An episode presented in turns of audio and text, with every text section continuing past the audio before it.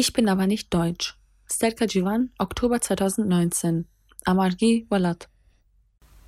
Es ist kein Geheimnis, dass vielleicht die Hälfte der Kurdin oder auch mehr auf der Welt sich vor sich selbst schämen. Seit hunderten Jahren versucht man uns Kurdin zu vernichten.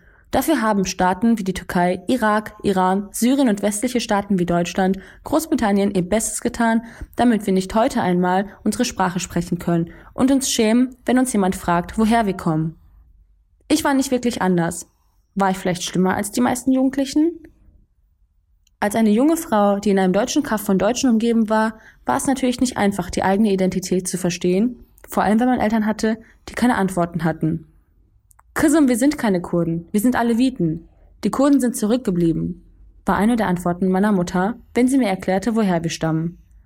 Anne, aber es gibt doch kein Alevitistan. Ein verzweifelter Versuch, sich selbst zu verstehen. Ketchamen, wir sind Kurden, war die stolze und überzeugte Ansicht meines Vaters. Aber es gab leider auch kein Kurdistan. Zumindest für mich nicht. Denn mir war diese Sache zu viel. Wer war ich? Da es in der Familie keine Antwort gab, antwortete der Staat. In der Schule nämlich lernte ich schnell, Deutsch zu sein. Rasch beneidete ich Freundinnen wie Katrin, Nathalie und Lisa.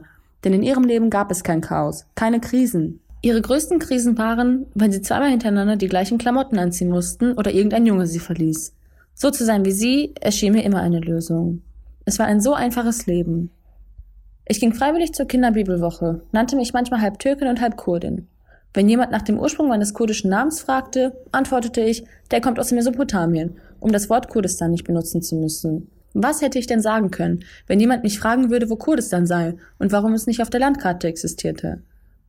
Manchmal sagt man über uns kurdische Jugendliche aus Europa Schokoladenkinder. Doch wir sind viel mehr als das. Wir sind die Kinder der amerikanischen Musik, der europäischen Mentalität, des verlorenen Kurdistans. Wir sind die Kinder mit tausenden Fragezeichen im Kopf. Wir sind die Jugendlichen, die nicht lernen konnten, wer sie wirklich sind. Deswegen habe ich es gehasst, mit meinem Vater auf Kurdendemos zu gehen. Ich erinnere mich sogar, wie ich mich einmal versteckt habe, als ich an einer Demo in Frankfurt teilnahm und ich meine Schulfreundin erblickte. Ich habe gehasst, wer ich bin, ohne zu wissen, wer ich bin. Doch die Revolution in mir begann mit einer Aufnahme im kurdischen TV. Es waren stolze Frauen mit Waffen in den Händen. Sie feierten die Erfolge in Rojava, Wer waren diese wunderschönen, stolzen Frauen? Was war geschehen?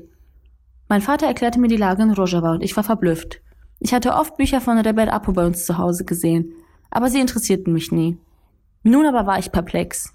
Und zu dieser Zeit gab es jeden Tag in Frankfurt Demos für Kobane. Diesmal war ich diejenige, die mein Vater überzeugte zu gehen, denn auf den Demos spürte ich diesen Zusammenhalt, diese Wärme und diese Stärke. Es gab Menschen, die gegen alle anderen für ihre Überzeugung kämpften. Also musste diese Überzeugung doch richtig sein, oder? Ich schloss langsam meine ersten kurdischen Freundschaften und nahm an den politischen Arbeiten teil. Auf ein Hallo, ich möchte bei euch mitmachen folgten lächelnde Gesichter. Durch die politischen Arbeiten habe ich gelernt, wo Bakuris, wo Bashur, Rojava und Roshlat sind. Ich lernte, dass ich nicht Tunjele, sondern Dersin sagen sollte. Ich lernte, was das Patriarchat ist und fing an, die Broschüren Rebel Apus zu lesen. Besonders seine Thesen zur Freiheit der Frau waren besonders beeindruckend für mich. Auch während den schwierigsten Uni-Zeiten, Klausurphasen und Familienkrisen war die politische Arbeit keine Last, sondern eine Arbeit, in der ich mich wiederfand, in der ich mich entwickeln und aus mir wachsen konnte. Und wenn von dem Zeitpunkt an jemand wagte, mich als Deutsche zu betiteln, wusste ich meine Antwort. Ich bin kurdische Alevitin. Kurdistan existiert nicht, weil unter anderem der Staat, in dem ich lebe, dafür gesorgt hat, dass Kurdinnen die brutalsten Genozide miterleben mussten. Kurdistan ist nun in vier geteilt. Doch es gibt eine Bewegung, die dafür kämpft, die Frauen zu befreien und zusammen mit einem freien Kurdistan einen freien demokratischen Mittleren Osten zu schaffen. Die PKK. Um diese Phase ein wenig zusammenzufassen, mich faszinierte die Genossenschaft, die nur ein Bruchteil von der Genossenschaft ist, die ich heute erlebe. Mich fasziniert es, etwas für meine Überzeugung tun zu können. Ich war endlich kein Wurm mehr, der lebt, um gelebt zu haben, der so lebt wie andere, weil er es nicht anders weiß. Ich nahm aktiv am Leben teil, gestaltete es. So kam es, dass ich mich irgendwann dafür entschloss, auf den freien Bergen Kurdistans auf einer Bildung teilzunehmen. Ich wandte mich an einige Genossinnen und sagte, dass ich die Berge Kurdistans sehen möchte, um mich weiterbilden zu können. Als Grün eine neue Bedeutung gewann. Was sind schon Farben, wenn sie keine Bedeutung haben? Jedenfalls begann Grün für mich an Bedeutung zu gewinnen. Ich kam in Kurdistan an, wir wurden von einem Genossen mit dem Auto zu den freien Bergen Kurdistans gefahren. Was war das für eine schöne Aussicht? Die Sonne ging in dem Moment auf, als wir uns dem ersten Guerilla-Stützpunkt näherten. Das Grün, Grau, Braun, Gelb der Berge färbte sich in schimmerndes Rot. Und da war er, der erste Guerillakämpfer, den ich sah. Nicht nur mein Gesicht, auch mein Herz lächelte. Er grinste uns an, der Mbasch. Was er danach sagte, verstand ich natürlich nicht. Außer Chaui, Esbaschem, Kefci, Chwe, Mischko und einigen Beleidigungen konnte ich kein Kurdisch.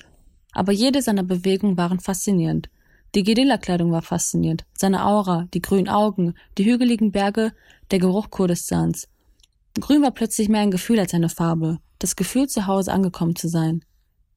Der Freund brachte uns zu dem Stützpunkt der Jugendbewegung. Dort sah ich die ersten weiblichen Guerillakämpferinnen. Es waren anmutige Frauen mit ihren Waffen, die ich sonst nur im TV sehen konnte. Ich konnte kaum Türkisch, noch weniger Kurdisch, doch ich verstand sie sehr gut. Ich fühlte mich wohl bei ihnen, bei diesem Gefühl, mit Menschen zusammen zu sein, die keine schlechten Intentionen, doch ein offenes, reines Herz und einen starken Willen hatten. Neben ihnen fühlte ich, dass eigentlich vieles in meinem Leben sehr sinnlos war. Die verzweifelte Suche nach der großen Liebe, der mich krankmachende Schönheitswahn, dem ich eh nie gerecht wurde, der Drang, sich feminin zu verhalten, der Unistress, obwohl ich wusste, dass ich später einem Staat dienen würde, der mir meine Identität und meine Freiheit geraubt hatte. Dazu noch die Familie mit ihren manchmal feudalen, manchmal liberalen Vorstellungen, wie ich sein sollte, ihre Anforderungen und die Bestimmungen, die eine kurdische Frau erwarten. Das waren Gründe, die ich dort zum ersten Mal mit freiem Kopf hinterfragen konnte. Welches Leben will ich leben?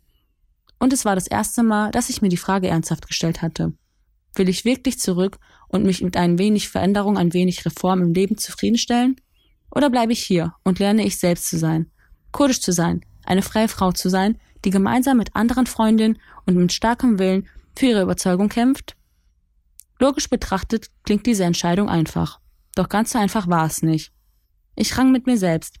War nicht mutig genug, diesen Schritt zu wagen, hatte Angst, denn schließlich weißt du ja nicht, was auf dich zukommt. Und im System hast du ja gelernt, dass du immer alles wissen musst, planen musst, dich auf die Zukunft einstellen musst. Außerdem fühlte ich mich nicht bereit. Doch was für ein Widerspruch. Wie sollte man auch bereit sein für sowas? Es gibt kein Bereitsein. Alles, was du lernst, lernst du ja sowieso in der Partei. Aber da gab es ja auch noch die Familie. Was wird mit ihr? Es waren zwei Tage, in denen Ying und Yang, Ahura Mazda und Eriman miteinander kämpften. Ahura Mazda gewinnt. Einen Tag bevor ich wieder zurückgefahren wäre, saß ich nochmal alleine auf dem Stein, schaute mir Kurdistan an, dachte an die Freundin, die alles hinter sich gelassen hatten, um für die ganze Menschheit ein neues Leben zu erschaffen.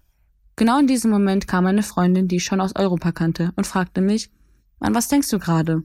Es war genau dieser Moment, in dem ich endlich mein Herz und nicht mein Gehirn, das von Ängsten, Zweifeln und Systemgedanken geprägt wurde, sprechen ließ. Ich glaube, ich werde mich Amargi nennen. Sie verstand sofort und fing an zu lachen. Ich gebe zu, ich musste einige Freudenstränen fließen lassen. Es war schön. Ich kann mir vorstellen, dass man sich vielleicht nicht vorstellen kann. Aber es war wirklich so, als wäre eine Last von mir gefallen.